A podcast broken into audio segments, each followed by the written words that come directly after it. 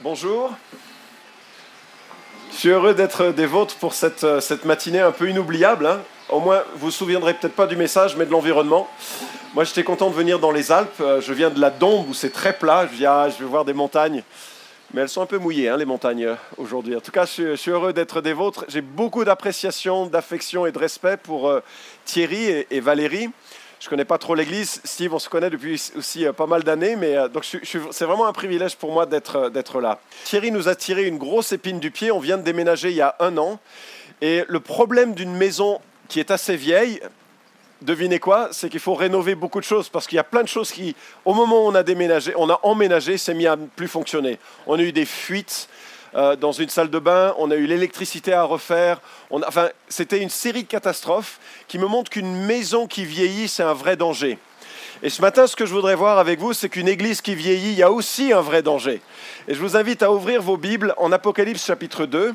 On est en train de voir le cycle de vie d'une église, l'église à mon avis la plus formidable que l'on ait dans tout le Nouveau Testament, qui est l'église d'Éphèse. Donc Éphèse est une petite ville que, euh, aujourd'hui qui s'appelle Izmir en, Turquie. Et si vous avez besoin de Bible, voilà, on vous en distribue. Je ne saurai pas la page et je ne vais pas utiliser nécessairement la même version dans ma lecture, mais ça dira la même chose. Apocalypse, c'est le dernier livre de la Bible. Et on va regarder euh, euh, justement ce que Jésus dit d'une église qui a vieilli. Et donc tout au long de ce week-end, on parle du cycle de vie d'une église. J'espère que j'arriverai à couvrir l'opposition de la pluie à, ce que, je dis. Et si vous ne m'entendez pas, je répéterai, vous levez la main. J'ai une voix aussi qui peut porter et devenir très pénible et insistante. Ça va?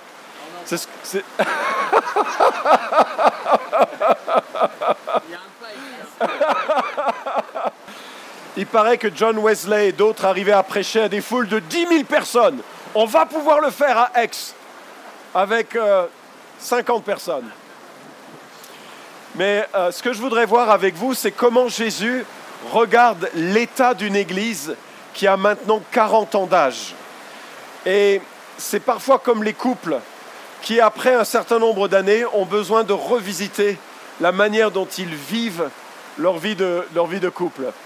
Et donc, je vous invite à lire en Apocalypse chapitre 2 ce que Jésus dit de cette église à Éphèse. Jésus est mort, il est ressuscité, il monte au ciel, et des années plus tard, il se manifeste à l'un de ses apôtres, l'apôtre Jean, et voilà ce qu'il dit. Écrit à l'ange de l'église d'Éphèse. Voilà ce que dit celui qui tient les sept étoiles dans sa main droite, celui qui marche au milieu des sept chandeliers d'or. Je connais tes œuvres, ton travail et ta persévérance. Je le sais, tu ne peux supporter les méchants. Tu as éprouvé ceux qui se disent apôtres et ne le sont pas, et tu les as trouvés menteurs. Tu as de la persévérance, tu as souffert à cause de mon nom, et tu ne t'es pas lassé. Mais j'ai contre toi que tu as abandonné ton premier amour. Souviens-toi donc d'où tu es tombé, repens-toi et pratique tes premières œuvres. Sinon, je viendrai à toi, j'écarterai ton chandelier de sa place, à moins que tu ne te repentes.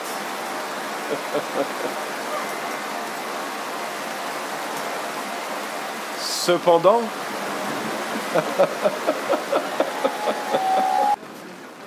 voilà, c'était juste une petite averse.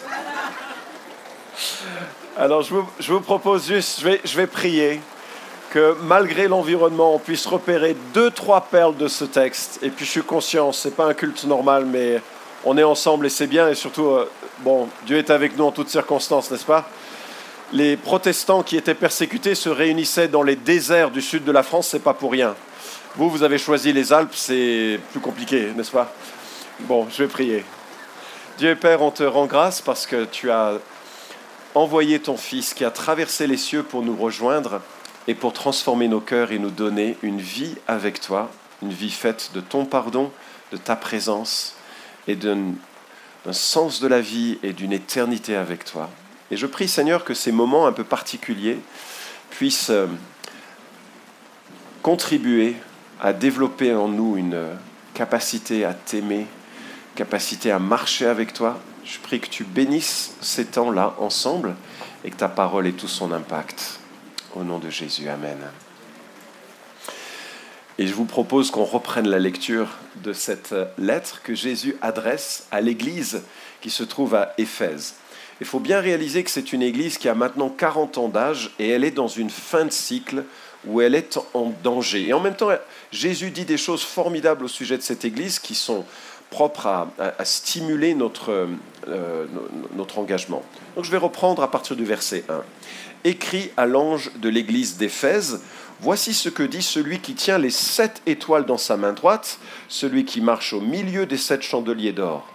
Je connais tes œuvres, ton travail, ta persévérance. Je le sais, tu ne peux pas supporter les méchants. Tu as éprouvé ceux qui se disent apôtres et ne le sont pas. Tu les as trouvés menteurs. Tu as de la persévérance. Tu as souffert à cause de mon nom et tu ne t'es pas lassé. Mais j'ai contre toi que tu as abandonné ton premier amour. Souviens-toi donc d'où tu es tombé, repens-toi, pratique tes premières œuvres, sinon je viendrai à toi, j'écarterai ton chandelier de sa place, à moins que tu ne te repentes. Cependant, tu as ceci pour toi, c'est que tu as de la haine pour les œuvres des Nicolaïtes, pour lesquelles moi aussi j'ai de la haine. Que celui qui a des oreilles écoute ce que l'Esprit dit aux églises. Au vainqueur, je donnerai à manger de l'arbre de la vie qui est dans le paradis de Dieu. Amen. C'était la parole de Dieu. Et j'aimerais faire quelques remarques sur ce point, sur ce texte, en fait en cinq points.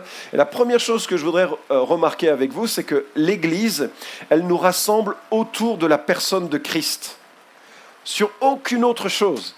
L'Église nous rassemble autour de la personne du Christ. Regardez le verset 1. Jésus se présente comme celui qui tient les sept étoiles dans sa main droite, celui qui marche au milieu des sept chandeliers d'or.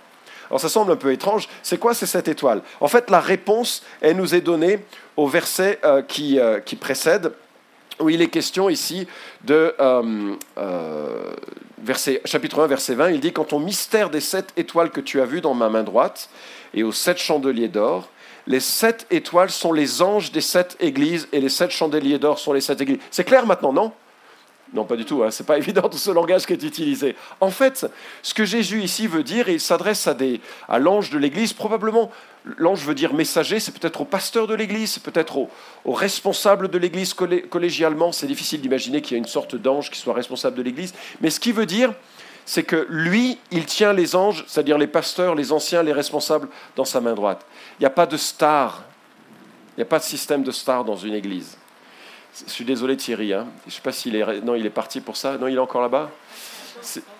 Tu m'entends, tu m'entends? Même si certains t'appelleront un jour Mr. Miron, dans les, euh, alors que tu deviendras platinum dans tes voyages, il euh, n'y a pas de star dans l'Église si ce n'est Jésus-Christ. Et Jésus ici il parle de ses responsables d'Église comme des gens qu'il tient fermement dans sa main. Il ne les lâchera pas.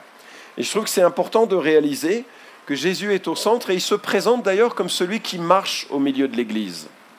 Et c'est important parce que dans un instant, il va dire qu'il connaît ce qui se passe dans l'Église. En fait, Jésus ne lit pas les newsletters de l'Église pour savoir ce qui se passe, n'est-ce pas? Il marche au milieu de vous. Il connaît ceux qui sont à lui et ceux qui ne sont pas à lui.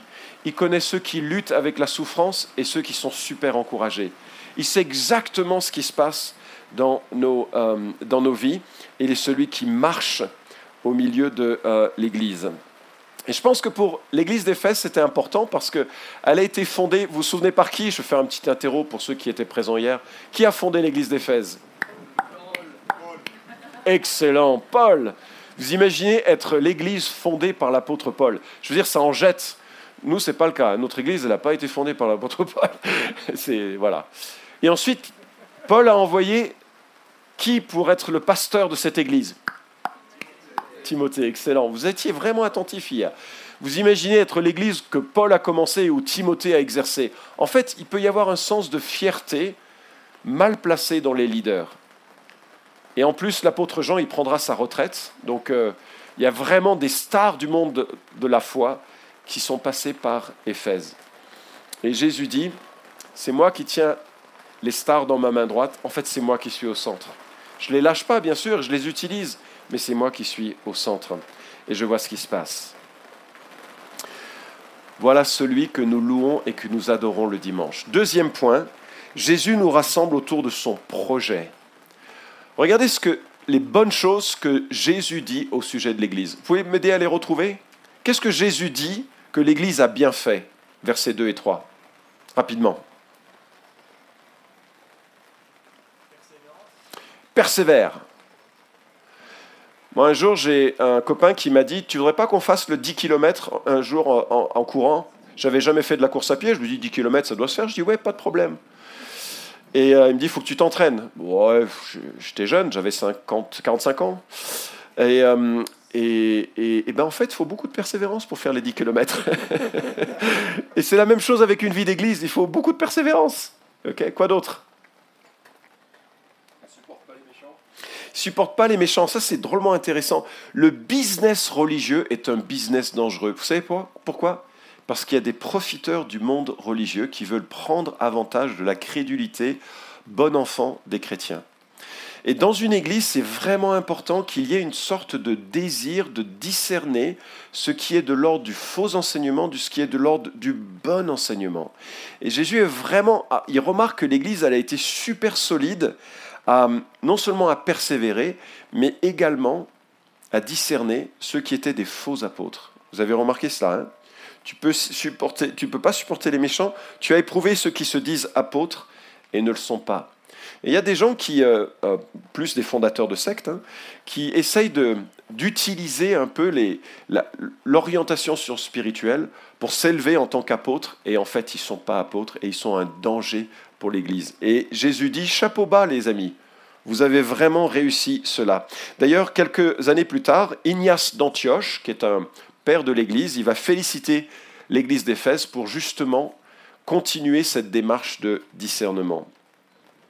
L'apôtre Paul était déjà en souci de ça. En acte 20, 28, il leur dit, alors qu'il rassemble les anciens de l'Église d'Éphèse, il leur dit, faites attention, il va y avoir des loups qui se glisseront parmi vous. Alors, à quoi on ressemble euh, les loups?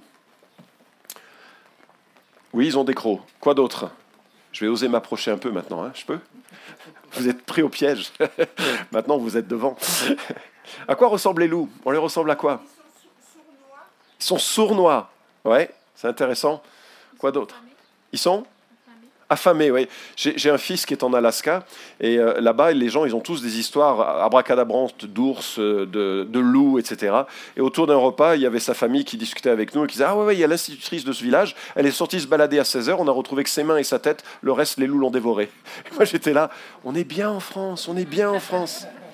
En fait, quand je, je regarde un peu ce que, comment se caractérisent les faux prophètes, je vois, il y a l'appât du gain. Quand l'argent est mis au centre, on peut discerner un loup. Deuxièmement, il y a le culte de la personnalité. Lorsque les gens attirent constamment l'attention sur leur révélation, leur croissance spirituelle, leurs intuitions, vous pouvez vous dire, le gars, il s'élève, il s'élève, il pas Christ ni la parole de Dieu. Une troisième chose, c'est quand je vois des gens qui essayent de couper l'Église de ses leaders en disant, les leaders ne fonctionnent pas bien, mais moi, si j'étais le leader, voilà comment ça se passerait dans l'Église. Et là, il y a une, une, manière de diviser l'Église. Et puis, et surtout, les faux leaders, ils prêchent un évangile plus. C'est moi vous expliquer. L'évangile, c'est un truc de fou. Moi, je n'ai pas grandi dans une famille chrétienne. J'ai découvert la foi, j'avais 18 ans, j'étais ébloui. J'étais ébloui. Ça a pris du temps. Au départ, je trouvais les chrétiens un peu bizarres. Vous avez vu, ils chantent avec la guitare, c'est bizarre, non? Mais en même temps, j'étais émerveillé de leur relation avec Dieu. Mais ce qui est bouleversant dans l'Évangile, et c'est le témoignage que l'on a de Genèse chapitre 1 jusqu'à euh, Apocryphe chapitre 22, c'est c'est Dieu qui nous sauve et qui nous sauve gratuitement et pleinement au travers de son Fils Jésus-Christ. Je viens, tout brisé que je suis, tout pécheur que je suis, et Christ me pardonne. Le problème de l'Évangile, c'est que c'est trop simple, n'est-ce pas? Et moi, j'ai rencontré des gens dans ma famille qui m'ont dit, un Dieu qui pardonne gratuitement, j'en veux pas. Parce que l'évangile, ça nous enlève toute prétention au mérite. Et nous, on veut le mérite. On veut qu'on nous dise Ah, tu es quelqu'un de bien. Et Dieu dit En fait, je suis désolé, bonhomme. Je n'oserais pas dire bonne femme, mais vous voyez l'idée. Tu n'es pas quelqu'un de bien. Tu mérites que la mort à cause de ton péché. Mais je t'aime et je te sauve gratuitement. Et donc on ne vient à Dieu que sur une voie étroite, seul, sans ses amis. On vient à Dieu qu'à genoux en disant, je suis pécheur, pardonne-moi, je crois que tu es mort pour moi. Mais parce que c'est si simple, il y a beaucoup de gens qui disent, c'est trop simple. Et un faux enseignant, il se reconnaît en ce qu'il ajoute à l'évangile quelque chose. Par exemple, ils vont dire, et j'ai entendu des, des, gens dans, dire cela, l'évangile c'est bien, mais il faut aussi, alors à l'époque des apôtres, c'était aussi la circoncision. Aujourd'hui, c'est moins populaire. Je ne connais pas de gens qui disent venez, on va se faire circoncire. C'est, pas très populaire. Mais à l'époque, il y avait l'évangile plus quelque chose. Si vous, vous dites il faut Jésus plus, vous avez enlevé Jésus. Il y a des gens qui disent il faut Jésus plus le baptême, Jésus plus euh, une expérience avec le Saint-Esprit. À partir du moment où vous avez fait ça, vous avez ôté la puissance de l'Évangile. Jésus remarque toutes ces belles choses qui, euh, euh, qui ont été faites dans l'Église en sachant que l'Église s'est réunie tous les jours pendant deux heures, probablement, pendant deux ans, pardon, probablement aux heures où il faisait tellement chaud que les gens faisaient la sieste. Et les chrétiens venaient pour apprendre la parole de Dieu, et grâce à ce disciple-là, il y a eu des tas d'églises qui sont nées. Je t'en prie. Hein. Ouais, ouais, ouais, non, mais on est multitâche dans cette église, je vois. Quelqu'un qui vous vend du rêve en disant Jésus plus une expérience avec Dieu, méfiez-vous. L'évangile est l'expérience avec Dieu. Jésus est l'évangile vivre avec lui. C'est ça qui sauve et c'est ça qui nous maintient. Troisième point, Jésus nous rassemble autour d'un amour ardent. Vous avez remarqué ce qui est dit au verset 4, c'est assez redoutable. On relit Mais j'ai contre toi que tu as abandonné ton premier amour. Souviens-toi donc où tu étais tombé, repens-toi et pratique tes premières œuvres. Sinon, je viendrai à toi et j'écarterai ton chandelier de sa place, à moins que tu te repentes. Quand je me suis converti, c'était avec un groupe de jeunes euh, irlandais et français. J'avais 18 ans. Et je me suis converti le 12 juillet 1984 à 23 heures. C'était extrêmement précis. Je suis allé voir ce copain qui m'avait parlé de sa foi et qui m'avait invité. Je lui dis un jour je me convertirai. Il m'a dit ok c'est possible ce soir. Et ce soir-là, je dans vraiment dans, je lui ai dit oui je, veux vivre ce que vous vivez. Et, ça a été un, bouleversement parce que c'était tellement inconnu de, de ma vie. Et dans les jours qui ont suivi, j'ai profité que j'avais mon permis de conduire pour conduire ces jeunes à Lyon ou ailleurs pour faire visiter tout ça. Et dans la voiture, je me souviens, j'étais, je conduisais, j'avais, je sais pas, 24 heures, 48 heures de vie chrétienne, et j'étais en train de conduire la, banane au, visage, et, je voulais qu'on chante les cantiques que l'on avait chantés. Et donc, eux, ils parlaient sport, film dans la voiture, et je leur ai dit, on chante Qu'est-ce que vous dites à un jeune converti qui vous demande de chanter des cantiques? Vous dites, euh, oui, on va chanter. Et ils sont mis à chanter dans la voiture euh, avec moi. Quoi. Moi, j'étais content, j'étais content, mais je comprenais pas, ils n'avaient pas l'air enthousiastes. Et puis euh, après le chant, ils ont continué à discuter film et autres. Puis je leur ai dit, on chante un autre chant. J'étais tellement rempli de joie de connaître Jésus. ils ont chanté un autre chant. Encore une fois, ils n'allaient pas dire non, on veut pas. Je veux dire, ça ne se fait pas.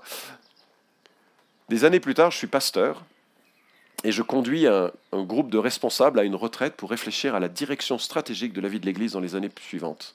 Et il y avait un jeune converti, handicapé, qui était à l'arrière. On l'avait mis avec sa chaise roulante un peu à l'arrière. Et puis, et puis, euh, mais il montrait vraiment un profil intéressant pour le, développement de l'Église. Et, et, nous, on parlait de choses importantes, de stratégie d'Église. Et j'ai entendu une voix du fond de la voiture qui dit On chante Et vous savez, ce qui m'a surpris, c'est à quel point mon cœur avait pas envie. Alors, je ne veux pas réduire l'amour de Jésus à chanter des chants, ça c'est de l'émotion, en partie. Mais ça en fait partie aussi. Et je me dis, c'est ça finalement le défi de la vie chrétienne, n'est-ce pas? C'est de maintenir un amour brûlant pour Jésus. C'est marrant parce que dans, l'Église, on, va reprendre euh, euh, avec sérieux certains péchés l'immoralité. Non, ça ne doit pas avoir lieu dans notre vie d'église. La colère, euh, la division. Et, toutes ces choses, c'est bien de s'exhorter les uns les autres. Pas de se reprendre dans le sens de se condamner, mais de s'encourager. Moi, j'ai besoin d'encouragement de mes frères, sinon je, je, dérape. Enfin, j'ai besoin de ça. Je suis, profondément pécheur. Mais j'ai jamais entendu une discipline d'église qui a commencé avec le thème Tu as perdu ton premier amour pour Christ. Pourtant, ce premier amour-là, c'est ce qui risquait de tout casser dans l'église d'Éphèse. Et Jésus dit, si jamais tu ne te repens pas, j'enlève le chandelier. Hein. C'est-à-dire que vous allez jouer à l'église, mais vous ne serez plus l'église. Vous allez avoir des cultes, mais je ne serai pas là. C'est bizarre, hein De quel amour est-ce qu'il parle Jésus? Certains ont pensé à l'amour les uns pour les autres. C'est peut-être le cas, mais c'est peu probable à cause du contexte que Jésus vient d'évoquer dans le début de sa lettre. Certains ont pensé que c'était l'amour pour la doctrine apostolique, c'est-à-dire le fait de rester ferme dans l'évangile, ferme dans la parole de Dieu, euh, trier entre les faux enseignants, les bons enseignants, les trucs qui sont n'importe quoi et les trucs qui sont fondés sur l'évangile. C'est plus proche. D'autres ont pensé que c'était l'amour pour Jésus-Christ en tant que personne. Seigneur, je t'aime. Vraiment, tu m'as sauvé et je suis reconnaissant et je veux cheminer avec toi. C'est probablement aligné à cela. D'autres ont pensé que c'était l'amour de l'éclairage. Vous savez, vous vous souvenez que quand Jésus a commencé cette lettre, il a dit euh, L'Église, ça ressemble à quoi? Dans le texte, un chandelier. Et la, la chandelier, ça sert à remarque puissante ce matin, puissante et profonde, n'est-ce pas? Et l'Église, elle a un, rôle de témoigner, c'est-à-dire qu'elle a, il faut que les gens qui viennent, ils se disent, vous êtes bizarres, vous les chrétiens, mais franchement, ça m'intéresse. c'est un peu ça l'idée de, de, la vie chrétienne. Je pense qu'il y a un reproche global sur l'ensemble. Grosso modo, c'était une Église qui faisait un peu de la mécanique spirituelle. Et même dans l'Ancien Testament, hein, les prophètes reprochaient au peuple cela. Jérémie dit au peuple, Ainsi parle l'Éternel, je me souviens de ton amour de jeune fille, de ton affection de fiancée. Et sous-entendu, mais c'est plus le cas. Hein. Et c'est vrai que dans les débuts d'une relation, c'est tout plein d'attention, de, de, de tendresse. Puis avec le temps, ça devient... Je ne vais pas continuer, vous avez continué à remplir pour moi. Et Jésus propose une chose vraiment en, trois étapes. Euh, et, on va, je finirai cette section là-dessus. Mais à quoi ça ressemble aimer Jésus? Ben, La première chose, ça ressemble à ce que l'on prend sérieusement sa parole pour la suivre. Jésus dit, si quelqu'un m'aime, il gardera ma parole. Mon Père l'aimera, nous viendrons vers lui et nous ferons notre demeure chez lui. Si on aime Jésus, on aime sa parole et c'est, elle qui est au centre. On ne peut pas substituer la parole de Dieu pour des, des, imaginations, des expériences. On aime la parole de Dieu. C'est elle qui nous dit qui est Jésus. Donc on va passer du temps avec elle. Mais cette parole de Dieu, elle va aussi se transcrire en obéissance. je veux marcher comme Jésus marche, comme Jésus veut que je marche. Vous vous souvenez de la catastrophe de l'apôtre Pierre? Apôtre Pierre, le grand apôtre Pierre, il renie Jésus trois fois. Et ce qui est intéressant quand on regarde de près, c'est qu'au départ, il renie Jésus de façon assez simple. On lui demande, euh, mais toi, tu, connais Et il dit, Jésus, non, je ne connais pas. comment tu appelles? J-E-S non, ça ne me dit rien. Jésus, je ne vois pas. C'est, premièrement. Deuxièmement, on le retrouve dans un coin et il renie Christ plus gravement parce qu'il dit, je jure solennellement. Je ne connais pas Jésus.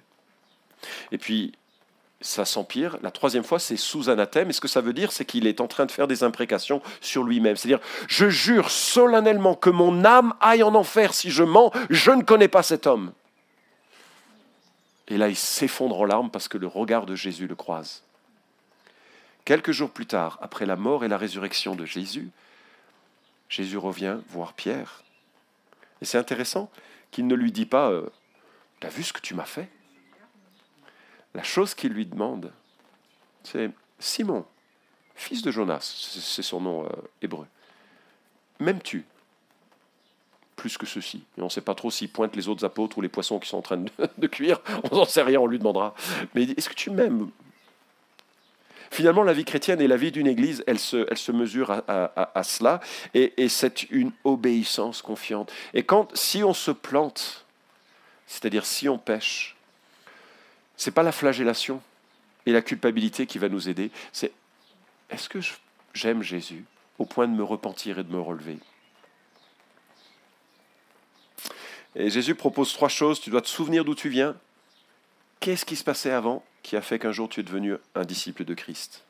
Souviens-toi des premières victoires. Souviens-toi de ses premiers élans. Souviens-toi de ce qui s'est passé. Deuxièmement, repens-toi, c'est-à-dire change de mentalité. Ne crois pas que c'est neutre, cette euh, platitude dans ton...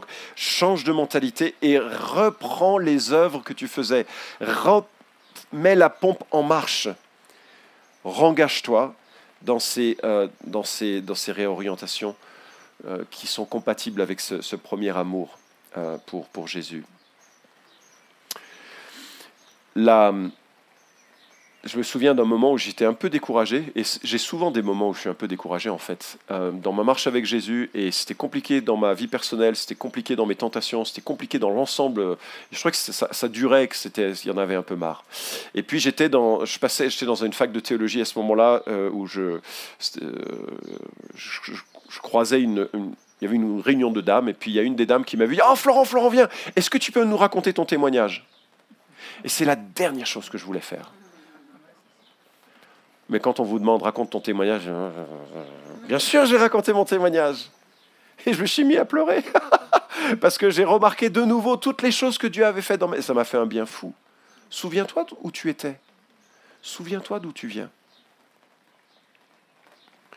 Quatrième point. Ah oui, avant, juste avant. Quand mon, mon amour, je vois qu'il commence à s'étioler, ce que je fais, euh, c'est que je prends un RTT.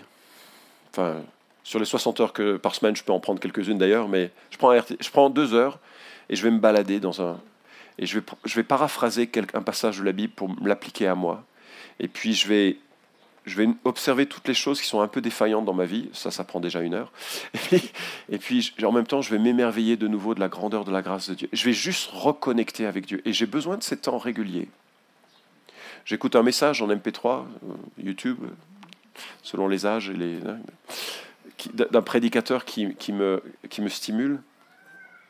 Euh, je vais demander à un copain si on peut prier ensemble un instant. Je vais, euh, je vais lire un livre qui soit orienté sur la piété. Je, je suis intentionnel parce que c'est pas une émotion. Vous vous souvenez, celui qui m'aime, il gardera ma parole. C'est pas une émotion qui va susciter mon amour.